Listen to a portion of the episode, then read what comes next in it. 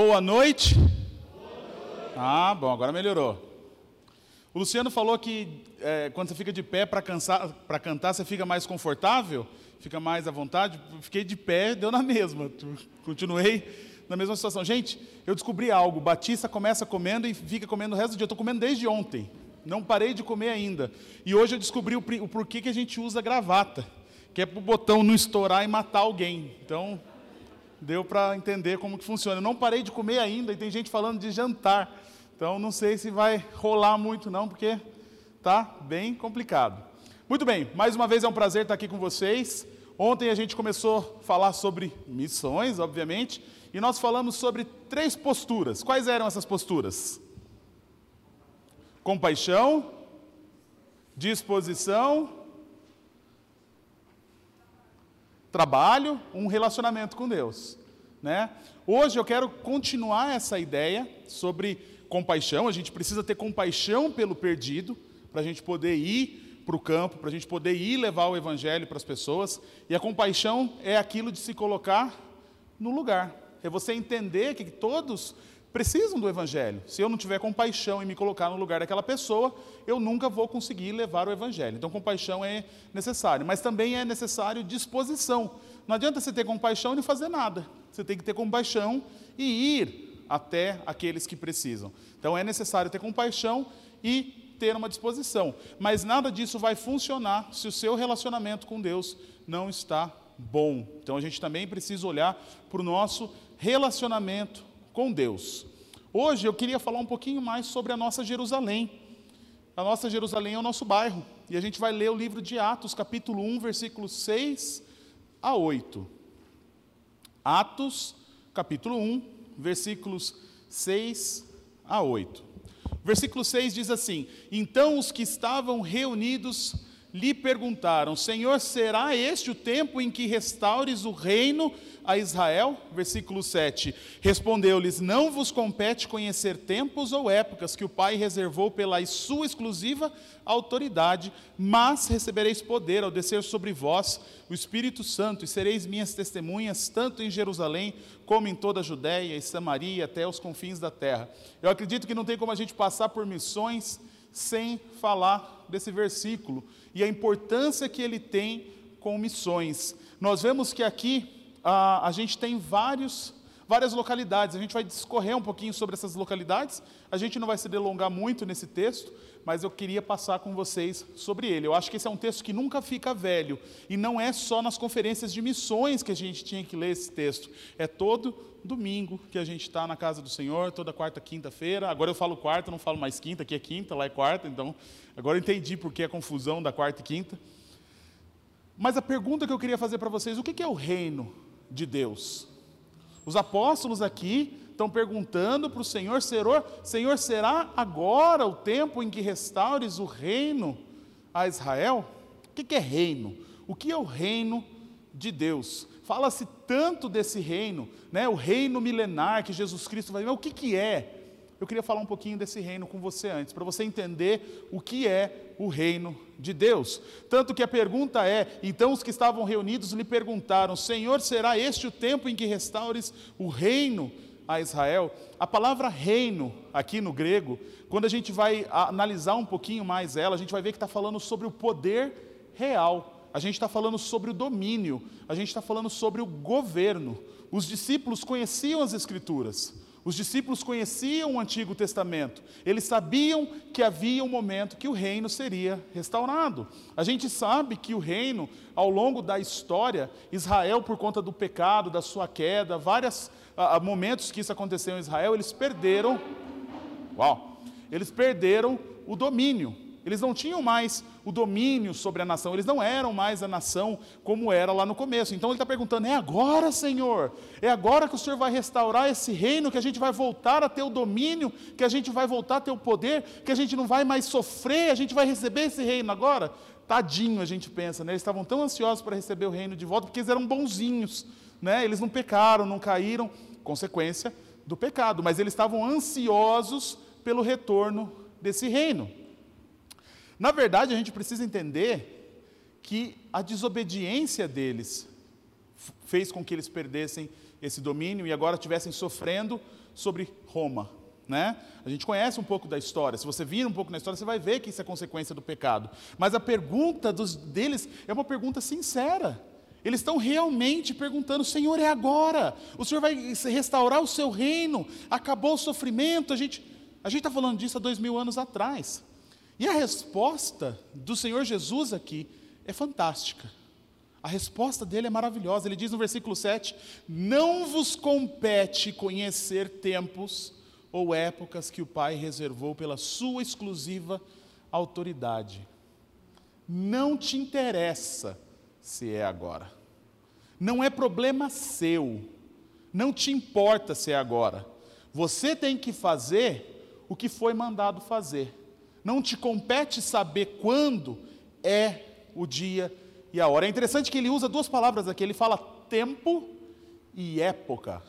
Quando a gente fala de tempo, seria uma data específica? Será que tem uma data específica? Não te interessa se tem uma data específica. Tem, mas Deus guardou para ele. E quando ele fala de época, é um momento decisivo. O que vai estar acontecendo no mundo quando for o dia que Jesus voltar? Não te interessa também, porque isso Deus guardou para ele. Por que, que isso é importante para a gente? Coronavírus chegou, é o fim do mundo, o apocalipse está chegando, é a marca da besta, é o Pix lá do banco é a marca da besta que você não compra, você não vende se você não tiver o Pix. Isso para vocês não interessa, porque o dia e a hora ninguém sabe. Então você ficar pensando em coisas pequenas, o coronavírus vai destruir tudo, o Pix é a marca da besta, o Palmeiras vai ganhar o Mundial, nada disso interessa para vocês. Nada disso interessa, não vai acontecer antes da hora previsto. O Palmeiras não vai ganhar o Mundial tão cedo, né, gente? Eu precisava fazer essa piada, Luciano, me perdoa, mas ó, eu já estava rindo disso há muito tempo. Tudo isso não interessa para gente. Saber data, saber hora, não importa. O que que importa? Falar de Cristo. Fale de Cristo. Não te interessa quando ele vai voltar, você não sabe quando ele vai voltar, então fale de Cristo. Pregue, fale, pregue, fale. E pare de questionar. Obedeça, obedeça, só obedeça. Ide, respondei ao ide. Versículo 8: Mas recebereis o poder ao descer sobre vós o Espírito Santo, e sereis as minhas testemunhas, tanto em Jerusalém, como em toda a Judéia e Samaria e até os confins da terra. Não te interessa quando isso vai acontecer, mas até lá, espalhe o Evangelho pelo mundo, fale do amor de Cristo, fale do sacrifício de Cristo para todos que precisam. É isso que Jesus Cristo está ensinando aqui. Se você já aceitou Cristo como seu único e suficiente Salvador, se você já recebeu o Espírito Santo, porque você recebe o Espírito Santo no dia que você faz de Cristo seu Senhor e Salvador, a sua obrigação agora é testemunhar para todo mundo. É isso que Jesus Cristo está dizendo testemunhar. Só isso que você tem que fazer: testemunhar. O que é testemunhar? Um, um, escritor escreveu aqui: aqueles que por seu exemplo provaram a força e genuidade, genuinidade, oh, genuidade de sua fé em Cristo por sofrer muita violência. Em outras palavras, alguém que dá a vida pela fé. Você está disposto a dar a sua vida pela fé que você defende? É isso que é testemunhar. É isso que significa testemunhar. Você está afirmando algo que você julga ser verdadeiro. Você dá a sua vida para falar que aquilo é verdadeiro. Isso é testemunhar. Então não te interessa épocas, não te interessa tempo, testemunhe de Cristo. Aonde? Jerusalém, Judéia, Samaria e confins da terra. Se a gente fosse trazer isso para a nossa realidade hoje, eu falaria que a nossa Jerusalém é o Parque São Bento. É um bairro gigantesco que a gente tem para alcançar para Cristo. Esse é o nosso, a nossa Jerusalém. Judéia seria a nossa Sorocaba inteira. Por isso que nós temos várias igrejas aqui em Sorocaba. Então, como Judéia, nós teríamos toda essa região. A Samaria nós poderíamos colocar com Iperó. Eu tenho interesse pessoal na cidade de Iperó, vem amanhã para vocês saberem qual é esse interesse. Então, Iperó seria a nossa Samaria. Os confins da terra, com certeza, é Votorantim, mas é longe. Então, é outro país, é outro lugar. Jerusalém, Judéia, Samaria e confins da terra. Eu queria destacar dois desses lugares aqui. Hoje nós vamos destacar Jerusalém o nosso bairro. A gente vai falar sobre, sobre promessa de fé. Eu vou explicar um pouquinho para vocês o que é promessa de fé. Mas não tem como a gente chegar em promessa de fé se a gente não entender, de novo, a nossa responsabilidade com a nossa Jerusalém. E essa responsabilidade começa na sua igreja local e com a sua fidelidade. Aí, quando a nossa igreja local estiver firme, a nossa Jerusalém for encontrada, e a gente tem essa firmeza, a gente pode ir para a Judéia, a gente pode ir para Samaria e a gente pode ir para os confins da terra. Mas nunca, nunca alcançaremos a cidade toda, que é a nossa Judéia, se a gente não começar pela nossa Jerusalém. E nós nunca vamos alcançar os confins da terra se a gente não começar pela nossa Samaria. Então, é importante a gente entender a importância, é importante a gente entender a importância da igreja local e qual é a sua responsabilidade como membro dessa igreja. Então nós vamos falar um pouquinho sobre a Jerusalém. Deixa eu explicar para vocês um pouco o que é a promessa de fé. Eu cheguei em Curitiba e eu tive a oportunidade de participar de um, de um culto sobre conferência sobre promessa de fé, e eu não sabia o que era promessa de fé. Eu não sabia como funcionava. Eu tinha uma ideia de como era uma promessa de fé. Para mim era só uma oferta que era feita um dia no culto e era destinado ao ministério, ou alguma missão, ou alguém, um missionário. Promessa de fé é o seguinte: amanhã à noite vão ser entregue para cada um de vocês uma cédula. Nessa cédula você tem valores. E você, em oração com Deus, você vai determinar qual daqueles valores, ou um valor uh, fora daquele, você quer contribuir com missões. Você vai assinalar, você vai orar, você vai fazer um propósito com Deus de acordo com a sua vontade, de acordo com o seu desejo de ajudar. E você vai marcar, todo mês, por um ano, eu vou contribuir com X valor. Esse dinheiro vai ser juntado e vai ser distribuído como vocês quiserem para o campo missionário. Para um missionário, para um projeto, para qualquer situação. E isso é promessa de fé. Então você vai prometer com Deus, é uma oração entre você e Deus, sobre promessa de fé. Só que não adianta nada a gente estar tá preocupado com o ministério lá fora se você não aprendeu a cuidar da sua igreja local primeiro. Não adianta você querer fazer missões se você não entendeu a sua responsabilidade com a sua igreja local. A sua Jerusalém precisa do seu apoio. Eu vou falar, eu vou, eu vou ser bem sincero com vocês. Se você é sensível à palavra de Deus, se você não gosta de ser corrigido pela palavra de Deus, ou se você não gosta de ser repreendido pela palavra de Deus, eu sugiro que vocês fiquem aqui e aprendam a lidar com as verdades bíblicas. Amém? Amém? E a verdade bíblica é: a sua Jerusalém precisa do seu apoio. Eu tirei meu esboço, que legal, só um minutinho. Nessas horas o pastor Sidney recorreria ao Felipe, mas eu acho que o Felipe nem está aqui. Foi. Ou não foi?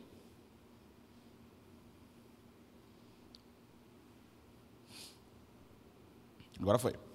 Como que eu posso apoiar a minha Jerusalém? Vamos começar pensando da seguinte forma. Aqui a gente tem um templo, eu falei isso ontem para vocês. É um templo bonito, né? Até meu pai fez um comentário, nossa, a igreja ficou realmente bonita, teve mudanças, teve diferença, mas a gente precisa fazer esse templo, esse lugar, um lugar conhecido por pregar a palavra de Deus.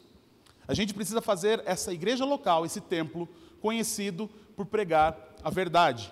A gente precisa fazer esse templo conhecido por ter crentes fiéis.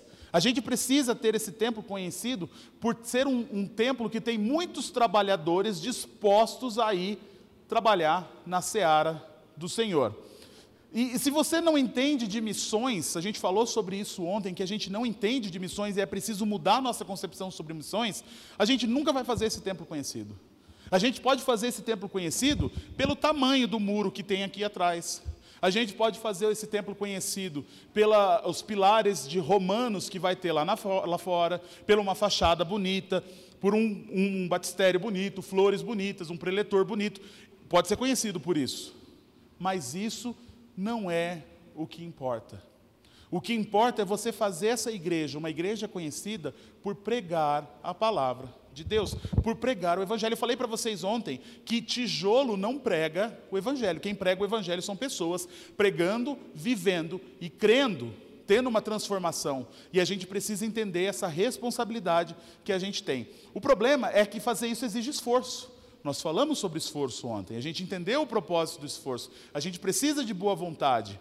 Se, se você não quer se esforçar, eu, eu desafiei vocês, fique em casa, vai curtir a sua TV, vai curtir o seu sofá, não precisa vir.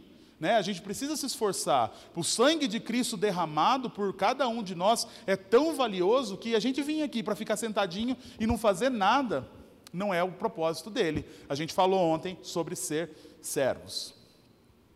Ah, o que, que eu quero que você entenda? O que, que eu quero destacar com você? Que às vezes a gente fala assim, ai Tiago, eu sei de tudo isso, isso é todo, todo mundo fala, é tão comum a gente entender isso, só que o problema é que entra ano, sai ano, e a igreja continua a mesma coisa. Continua com o mesmo número de pessoas. E é pior ainda, às vezes você passa um ano e você chega aqui, tem gente a menos, saiu, não voltou mais. Culpa de quem? De quem que é essa culpa? Essa culpa é minha? Essa culpa é do pastor? Essa culpa é do missionário? Não, essa culpa é nossa. Essa culpa é sua. Essa culpa é minha, realmente. Essa culpa é sua. Sabe por quê? Porque você não entendeu missões ainda. Você não entendeu o propósito da igreja, o que, que essa igreja realmente significa. Você vinha aqui para sentar nesse banco só para ouvir uma palavra de consolo, eu sinto muito, isso não é somente a igreja. A igreja é muito mais que isso. A igreja vai transformar a sua vida, ela vai estar tá fazendo parte do processo de transformação. Pegando você pela mãozinha, lembra ontem? Vem por esse caminho, porque esse caminho é o certo. Então a igreja, ela precisa ser parte na sua vida, mas ela só vai ser parte na sua vida se todo mundo se dispuser a fazer parte na vida um do outro. Não é isso que a palavra fala o tempo todo? Ser depois cooperadores um do outro. A gente não, não estuda isso o tempo todo na palavra de Deus? Aí não. A gente inventa desculpa. Né? Eu, eu acho interessante que sair da zona de conforto é algo que a gente não quer. Mas eu, eu também não queria sair da zona de conforto. Eu falava assim: imagina, ir para Curitiba? Não dá. Eu tenho, eu tenho uma escola, gente, eu, tenho, eu trabalho, meu sustento está aqui. Como que eu vou largar tudo para ir para Curitiba? Não tem como. Quem vai pagar minhas contas? Como que eu faço com meus, o que, que eu faço com meus alunos? Fecho a escola, tem uma aluna minha aqui. Ela sabe a minha responsabilidade como professor, o medo que eu tinha. O que, que eu faço? Não dá, imagina, sem chance. Infelizmente, isso é para outra pessoa. Senhor, eis-me aqui e envia o próximo, porque para mim não dá. Era isso que eu falava, a gente falava isso o tempo todo. Pastor Benjamin, pastor Shawn, pastor Sidney, cansou de ouvir a gente falar que não dava para a gente tomar esse passo de fé. Desculpas e mais desculpas. Sabe o que, que o Senhor fez? Nos mandou para Curitiba. Simplesmente nos mandou para Curitiba. A gente tinha uma proposta para vender a escola no valor de 185 mil reais. Eu acho que eu já falei isso para vocês. A gente saiu daqui com uma dívida de 50 mil. A gente não saiu com crédito de 185 mil, não. Porque esse era o propósito de Deus. Querendo ou não. Querendo ou não. Então não adianta desculpa. Não adianta desculpa, porque se Deus quer usar você, Ele vai usar você. Se ele quer te apertar para o ministério, ele vai te apertar para o ministério, e a mão dele é pesada.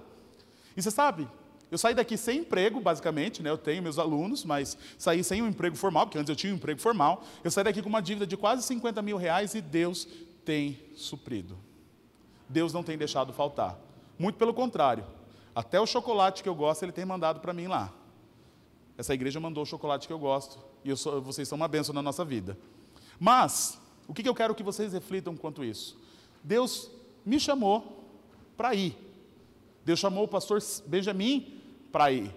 O pastor Sidney, Deus chamou para ir, mas na Jerusalém. Não chamou ele para Samaria, não chamou para ele ir nos confins da terra. Ele ainda está na cidade dele.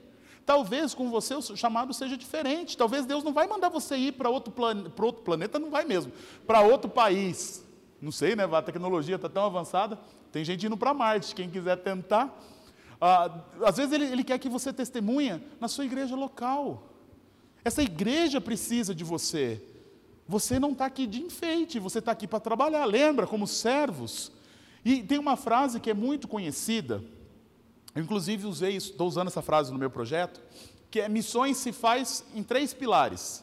Já ouviram essa frase? Quais são os pilares? Orando, indo e contribuindo. Vamos falar dos três pilares? Eu deixei o contribuindo por último, que é a parte que mais dói geralmente, né? Mas vamos falar sobre oração. Como está a sua vida de oração por missões? Você orou antes de vir para a igreja, falando: Senhor, traz visitantes. Aquela pessoa que eu convidei, Senhor, incomoda ela para querer vir aqui também. Senhor, eu passei convite para tantas pessoas, ajuda a fazer a sua igreja conhecida. Todo mundo orou? É uma reflexão.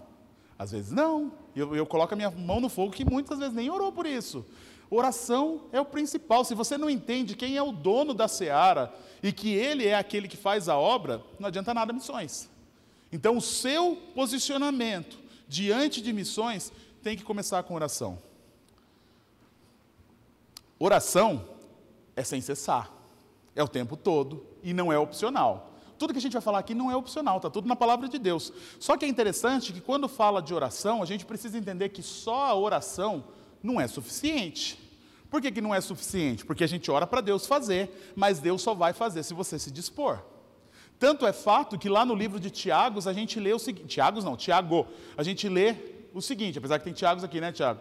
Se um irmão ou uma irmã estiverem carecidos de roupa e necessitados de alimento cotidiano, e qualquer dentre vós lhes disser: Ide em paz, aquecei-vos, sem contudo lhes dar o necessário para o corpo, qual o proveito disso?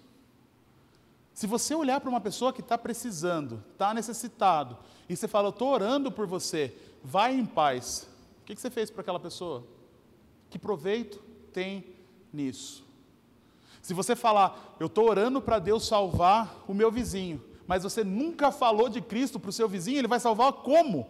O Espírito Santo vai ter que descer na casa dele e falar para ele? Ele vai ter que colocar lá no Valdomiro Santiago ou na, na promessa de fé lá do, do, do canal de fé lá para ouvir o Evangelho? Não, ele precisa que você vá lá falar do Evangelho para ele. A sua oração só vai ter efeito se você se dispor, se você sair da sua zona de conforto.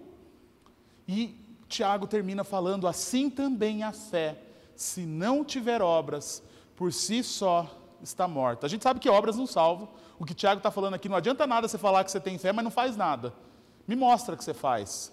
Prova que você faz. Vá falar de Cristo, ore e vá. Ore por missões. Orar por missões significa que você entende que a obra é de Deus, mas que a ferramenta é você. Orar por missões é, demonstra que você confia em Deus em fazer a obra dele, mas você sabe que essa obra será feita através de você. Orar por missões é atribuir para Deus toda a glória, mas a glória será oferecida a Deus através da sua vida. Então eu só posso orar por missões se eu realmente entender que eu preciso ir, eu preciso fazer, eu preciso ter coragem, sair da zona de conforto, eu preciso ter compaixão. Então ore, em primeiro lugar, Senhor, me usa na sua obra. Senhor, me usa para testemunhar da sua palavra. Me usa para testemunhar do seu evangelho. Eu acredito fielmente, eu estou disposto a morrer por falar que esse evangelho é verdadeiro. Me usa. A gente tem que sair da zona de conforto e começar a pedir para Deus usar mais. A gente tem que parar de pedir coisas só para a gente e pedir para Ele nos usar mais. Porque nós somos servos, não foi isso que foi falado ontem. Nós somos escravos de Cristo, nós temos que servir a Cristo de verdade.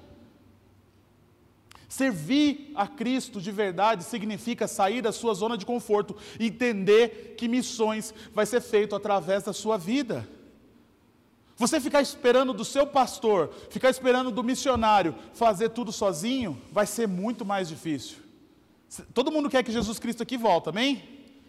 Mas enquanto todo mundo que tiver que ouvir o evangelho não ouvir, ele não vai voltar.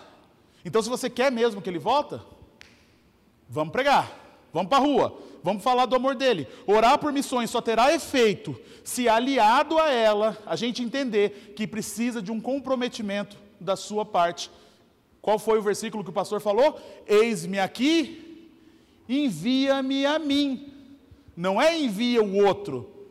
Eis-me aqui, Senhor, eu estou disposto a te servir. Talvez você vai falar assim: ah, Tiago, mas a minha vida é muito ocupada.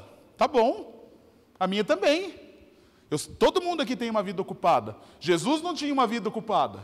Ele não deixou os afazeres dele lá no céu para vir aqui pregar o evangelho, ele não tinha uma vida ocupada. Eu sei. Só que ocupação não justifica a sua omissão. Não é um argumento. Não é um argumento.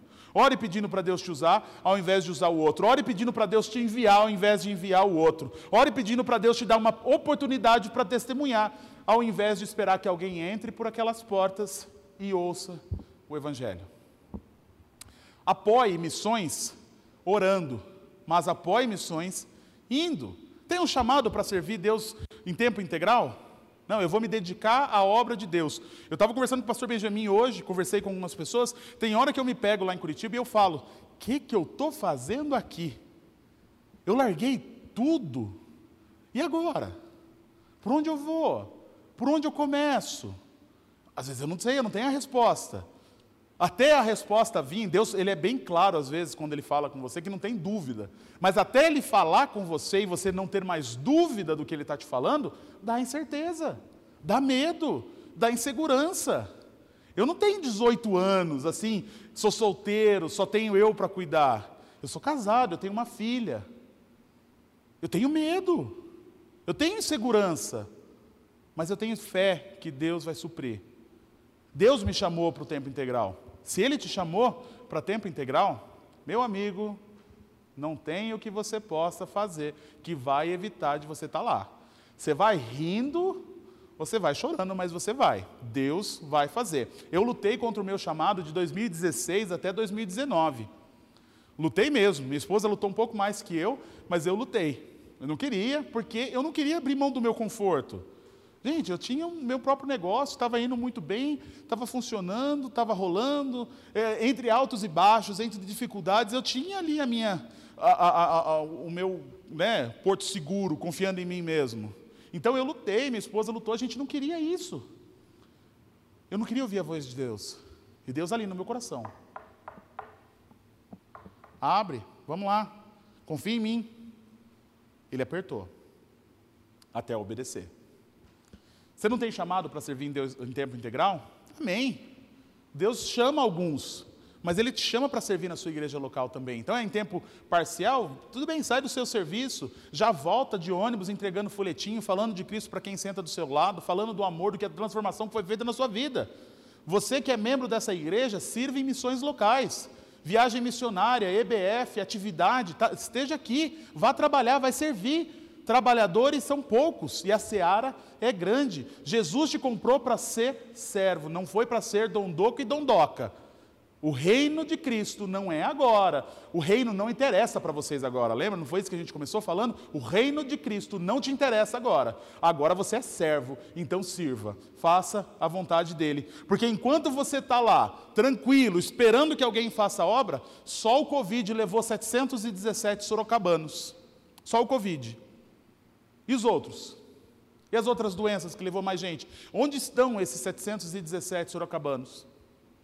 Onde estão esses milhares de pessoas, milhões de pessoas que morreram? As pessoas, se alguém estiver no, no inferno, a culpa não é sua. A decisão de aceitar Cristo é individual.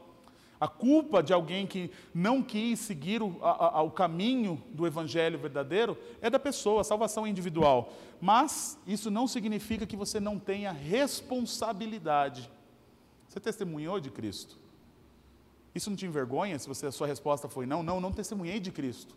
Não falei do que foi feito. Se isso não te envergonha, a gente precisa começar a rever nossos conceitos sobre o nosso relacionamento com Deus. E a gente volta na mensagem de ontem sobre compaixão, sobre disposição e sobre o meu relacionamento com Deus. A gente precisa parar de pensar que eu sou salvo e pronto, problema do outro que não quis, eu quis. Não é bem por aí. De novo, o chamado é para ir. E por fim, o chamado, o apoiar as missões locais na nossa Jerusalém, também está relacionado com contribuição. Não posso ir para o campo, já sirvo fielmente na minha igreja local. Então eu te pergunto, serve como? Orando, indo, trabalhando, mas e as despesas da igreja? Como tá? Como estão as despesas dessa igreja? Nós temos uma igreja bonita, tem ar condicionado, tem água geladinha lá no fundo, ligada na energia, temos um aparelho de som, um aparelho de gravação. Você sabe que isso consome energia, né? Por baixo, por baixo, olhando cinco aparelhos de ar condicionado, eu chuto que a conta de luz aqui deve vir em torno de uns 500, 600 reais por mês. Quem está pagando? É a igreja? Está bancando isso sozinho?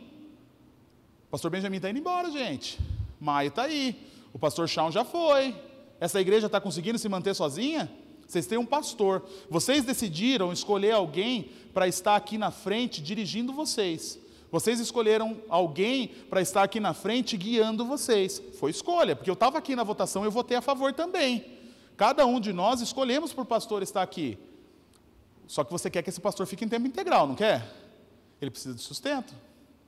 Se você quer que ele esteja à sua disposição, à disposição da igreja, para servir, preparar as coisas, ele precisa de sustento. Eu não sei se você lembra, mas lá na lei, quando você fala dos levitas e dos sacerdotes, eles não faziam outra coisa a não ser servir no tabernáculo e no templo. Por conta deles não fazerem outras coisas, de servirem no, além de servir no tabernáculo e no templo, eles precisavam comer também, porque até onde eu sei, eles também eram seres humanos e precisavam comer e se alimentar. Por isso havia doações. Por isso havia ofertas. Você quer um pastor aqui em tempo integral? Você quer um pastor que você possa ligar e ele possa te aconselhar? Você quer um, um pastor que venha e te abraça e fala: Eu estou aqui com você, vamos orar junto, vamos trabalhar essa área, vamos fazer um estudo bíblico, vamos evangelizar? Você quer? Eu quero. Mas ele precisa de sustento. O pastor dessa igreja está sustentando sozinho? A igreja está sustentando esse pastor? Como está o sustento desse pastor? Porque eu vou falar, se vocês estão esperando que o missionário, depois que ir embora, vai continuar ajudando, ele vai começar a cortar. Ele vai começar a cortar e ele não está errado, ele foi chamado para fundar uma igreja. Essa igreja está bem fundadinha aqui, está firme, eu acho. Tem, tem membro suficiente, tem pessoa suficiente para andar com a própria perna, não tem? Então começa a cortar, cortar o cordão umbilical. Eu vou falar, hoje a gente vai fazer um compromisso aqui. Nós estamos passando da maioridade da, da nossa idade, 18 anos, partir de agora. Então corte o cordão umbilical. Aprenda a andar com a sua própria perna. Aprenda a cuidar da sua igreja. Essa igreja é sua. O pastor que está aqui trabalhando é para trabalhar na sua vida, é para te ajudar. Ele não está pensando na vida dele sozinho. Quantos sonhos, quantas coisas ele abriu mão para estar tá aqui. Quantas coisas ele abriu mão para poder estar tá ouvindo o seu drama, as suas necessidades. Se você ligar para ele uma hora da manhã, ele vai lá te ajudar. Você está fazendo a sua parte, contribuindo com a sua parte a ponto de ajudar esse pastor a fazer tudo isso? E não só isso, você quer o jantar de missões. Você quer um jantarzão bonito, um banquete. Eu sei que a gente faz umas comidas gostosas aqui. A gente quer IBF, a gente quer conferência missionária, a gente quer acampamento de jovens, a gente quer acampamento das senhoras, a gente quer o churrasco no encontro dos homens, a gente quer vários. Isso custa dinheiro, gente. Não sei se você sabe, mas custa dinheiro. Infelizmente, o maná foi só para Israel. Não cai mais maná aqui dentro, não. Vamos falar um pouquinho sobre isso. Infelizmente, hoje, muitas igrejas neopentecostais deturpou esse conceito. Nós temos visitantes aqui hoje, nós não pregamos a prosperidade, nós não pregamos riqueza do pastor. O pastor ele tem um salário fixo, ele nem tem acesso ao dinheiro que foi recolhido aqui hoje. Ele nem tem acesso a isso. O, o, o, a pessoa que é da tesouraria é outra pessoa, não é o pastor. Então, nós não pregamos a, a, teologia da prosperidade. O nosso pastor não anda com carro zero. O nosso pastor não mora numa mansão. Ele não sai por aí esbanjando, e você sabe disso, que você é membro daqui, você sabe disso. Se você não é membro, vai conversar com ele depois do culto, pergunta um pouquinho sobre a situação financeira dele, e pergunta o que, que ele faz nas sextas, sábados, à noite, às vezes, quando ele está nas feiras vendendo sushi, para poder complementar a renda dele. Pergunta um pouquinho sobre isso. Então, o pastor dessa igreja, ele não usa o dinheiro da igreja pessoalmente. O dinheiro dessa igreja tem que ser investido nessa igreja. O dinheiro dessa igreja é para ser usado com você. Eu entendo que às vezes você vai falar assim, é difícil, é muita coisa, às vezes a gente cobra muito, tem evento, a gente vai gastar, o acampamento veio aí, a gente gastou mesmo. Então faz o seguinte: seja fiel no seu dízimo e cobre da tesouraria dessa igreja para fazer eventos ao alcance do dízimo dessa igreja. É só cobrar. Do mesmo jeito que vocês escolheram para o pastor estar aqui, vocês também podem cobrar o que foi feito. O problema é que às vezes a gente não colabora e a gente vem na assembleia e ainda levanta a mão e quer dar pitaco no dinheiro dos outros. Eu sei, eu fazia isso. Eu fui, eu fui, apanhei tanto com dízimo lá fora. Gente, vocês não têm noção como que essa igreja é boazinha com dízimos e ofertas. Como é boazinha! Tinha hora que o pastor começava a falar, eu ia fazendo assim. Porque eu não era fiel. Eu não entendia o que, que era isso. Eu não entendia o que era promessa de fé, eu não entendia o que era dízimo, eu não entendia a minha responsabilidade. Eu quero venha a mim, mas eu não quero ir até vós. Então a gente precisa entender que o dinheiro é importante para a obra. O dinheiro que é recolhido aqui é para você. Não adianta você querer ir ajudar na Samaria, nos confins da terra, se a sua Jerusalém está abandonada.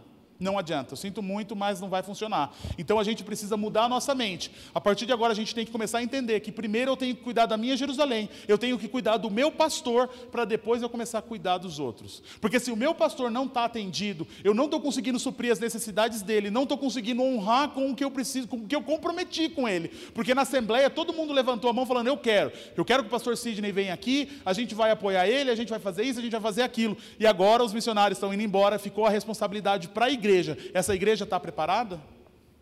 Se não tiver, vocês têm até maio para começar a se preparar, tá bom?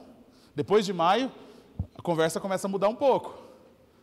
Então pensa um pouquinho. Você quer que seu pastor visite? Dízimos e ofertas. Você quer que seu pastor evangelize? Dízimos e ofertas. Você quer que seu, seu pastor é, discipline? Dízimos e ofertas. Você quer que seu pastor faça eventos maravilhosos? Dízimos e ofertas.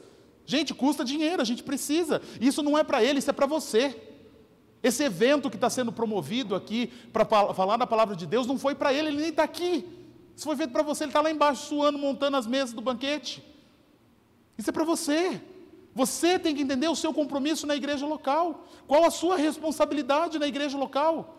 Ah, não, mas eu quero ajudar missões, eu quero mandar lá, eu quero ajudar o fulano que está precisando, mas o seu pastor às vezes está precisando e você não viu, você não cuidou dele. Agora tem o outro lado. Não vamos só falar disso. Se o seu pastor não estiver fazendo, você também tem o direito de cobrar. Tá? Você também tem o direito de cobrar. Então, se ele não está fazendo, cobre. Pastor, acho que tá, não é por aí, né? Vamos, vamos rever isso? Eu acho que a gente tem que andar por esse lado. A gente tem uma assembleia, assembleia aqui a cada dois meses, talvez, assembleia ordinária, a cada dois meses. Fale. Não acho que é por aí, eu acho que é por aqui. É o seu dinheiro, é o seu investimento. Do mesmo jeito que foi cobrado de você colaborar com a obra, você tem o direito de cobrar. Agora, se você não ajuda, não cobre, gente. Isso é hipocrisia. Ah, eu não dou meu dízimo, não dou minha oferta, mas vou lá falar porque, como é para gastar o dinheiro. Eu acho que não deve é, comprar as tabelas do, do basquete porque é muito caro. Mas você não deu um real, mas você quer dar pitaco no dinheiro dos outros. Para, não é por aí. O seu dinheiro não é para ficar rico. O seu dinheiro é para você ter uma vida espiritual melhor. Então faça a sua parte. Não adianta a gente falar de missões se você não entender que missões começa na sua Jerusalém, começa na sua igreja local, alcançando esse bairro. É uma responsabilidade sua, não é nossa, não é ah, do outro. Visitante, essa responsabilidade não é sua, é do membro dessa igreja. Foi o membro dessa igreja que fez um estudo, leu o estatuto, entendeu que lá no estatuto dizia que ele ia fazer parte desse processo. Não é o visitante. O visitante, se quiser, pode conversar com o pastor depois do culto. A gente começa um estudo de batismo ou um estudo de, de membresia e você se torna membro. Você vai receber o pacote completo. O pastor vai orar por você, vai te visitar, vai te cobrar, vai te disciplinar, vai fazer tudo o que eu falei que ele tem que fazer. Mas se você quer, tem que ser membro. Agora, se você não quer ser membro, não tem problema, vem visitar, vem de vez em quando aqui, que vai ser um prazer receber você. Você vai participar hoje de um jantar maravilhoso, talvez vocês nem sabiam que ia ter jantar hoje, que ia ter comida, mas tem. Está lá, está preparado. Ó, essa é a amostra grátis, vamos deixar assim para você. Agora, se você quer ter esse cuidado particular, especial, personalizado na sua vida, aí se torna membro dessa igreja, você vai ver como a sua vida vai mudar, não prosperando, tá, gente? Você não vai, não dá para Deus pensando que Ele vai te abençoar dobrado, porque não vai não. Tá? Ser crente é difícil, mas a responsabilidade é sua. O, o, o, dízimo, vamos deixar bem claro que às vezes tem gente que tem dificuldade nessa área. No Novo Testamento, Jesus não falou de dízimo. Realmente, o dízimo é algo da lei. Está lá na lei que é para dar o dízimo. Eu acho interessante que o dízimo ia lá, como eu falei, para os levitas. Também tinha o dízimo que ia para os festivais. Também tinha o dízimo que ia para os pobres da terra todos esses dízimos que era dado, a gente consegue chegar num percentual de torno de 23% da sua renda. Isso na lei. Então não é nem 10%, é 23%. Todo mundo concorda com isso? Todo mundo sabe que na lei está descrito isso daí. Aí você vai falar assim: ah, Tiago, mas a lei já foi, Cristo cumpriu a lei. Tudo bem, não tem problema. Você sabe como Paulo escreve? Paulo fala assim: quanto coleta para os santos, Fazei vós também como ordenei as igrejas na Galácia. No primeiro dia da semana, cada um de vós se ponha de parte em casa, conforme a sua prosperidade. Sabe o que significa essa conforme a sua prosperidade? Ele está falando conforme o seu modo de vida. Olha para a sua vida agora, como você tem vivido, como que é o seu padrão de vida. Paulo está falando assim, essa coleta que é para os santos é conforme a sua prosperidade. Isso significa que é conforme a sua, o seu estilo de vida. Isso significa que você tem que dar o máximo possível. Então a gente não está falando de 10%, a gente não está falando de 23%. A gente está falando de você dar conforme a sua prosperidade. Então quando você fala assim, ah, mas a igreja pede 10%, a Bíblia nem fala de 10%, eu concordo, ele pede muito mais. Então pode lembrar o pastor Sidney que ele pode começar a cobrar muito mais que 10% aqui, porque a palavra de Deus diz que é para ser cobrado dessa forma. Agora, eu não quero dar meu dinheiro, não quero fazer parte disso. Tranquilo, Deus pede para você dar com alegria. Ele pede para você dar com amor. Ele pede para você dar entendendo qual a sua responsabilidade com a igreja local. Você não quer dar, meu amigo? Deus não precisa do seu dinheiro também. Porque se ele quiser, eu não sei se você lembra, mas quando ele tinha que pagar o imposto, ele fez sair uma moeda da boca do peixe. Mas você tem uma responsabilidade. Você foi chamado para ser servo. Você foi chamado para ser escravo. Você foi chamado para poder manter essa Jerusalém. Essa aqui é a sua responsabilidade. Talvez você não é dessa igreja, mas na sua igreja também tem uma Jerusalém onde você tem que cuidar, a responsabilidade também é sua. Entenda a importância que tem você servir na sua igreja local. Deus não quer o seu dinheiro, Ele quer o seu coração, Ele quer a sua sinceridade, Ele quer o seu amor, Ele quer que você entenda o que é missões de verdade. E você vir falar que a lei acabou, mas quando a lei fala para honrar pai e mãe, a gente continua honrando até hoje. Quando a lei fala que a gente não tem que mentir, a gente continua não mentindo e considerando pecado até hoje. Quando a lei fala que não deve adulterar, a gente continua fazendo a mesma coisa. Jesus Cristo falou que ele, Jesus Cristo levou a lei ao máximo. Ele falou: não é adulterar, não é só isso mais. Você olhar com desejo já é adultério. Matar não é só você matar, mas você ter ódio pelo seu irmão já é matar. Ah, não, no dízimo ele não mudou. Isso aí acabou, isso aí ficou lá no Antigo Testamento, não vou fazer mais, porque isso é coisa do passado. Já foi. Você tem uma responsabilidade. Você tem uma responsabilidade com a sua Jerusalém. E é conforme a sua prosperidade. Isso é, conforme a, o seu estilo de vida. O melhor que você tem. Porque isso é para você o dízimo dessa igreja, tudo que foi feito aqui, toda essa construção, tudo que foi oferecido, esse ar-condicionado, água gelada é oferecida para você. É você que está usufruindo disso, não é o outro, não é o pastor. Porque o dia que você vê o pastor andando de carro zero, porque ele pegou o dinheiro da igreja, vocês têm o dever de confrontar. Vocês têm a obrigação de confrontar. Eu duvido que esse dia vai chegar. Mas vocês escolheram um pastor para estar aqui em tempo integral, servindo a você e sua família, preparando mensagens após mensagens, preparando desafios após desafios, ouvindo todo tipo de ofensa que a gente faz. Nós somos ovelhas, ovelhas bravas que dá cabeçada. Os meus pastores que, que o digam sobre eu, sobre minha vida. E a gente faz. Mas ele está sempre disposto a te amar, está sempre lá disposto a te servir. Ele está sempre disposto, disposto a te oferecer o melhor.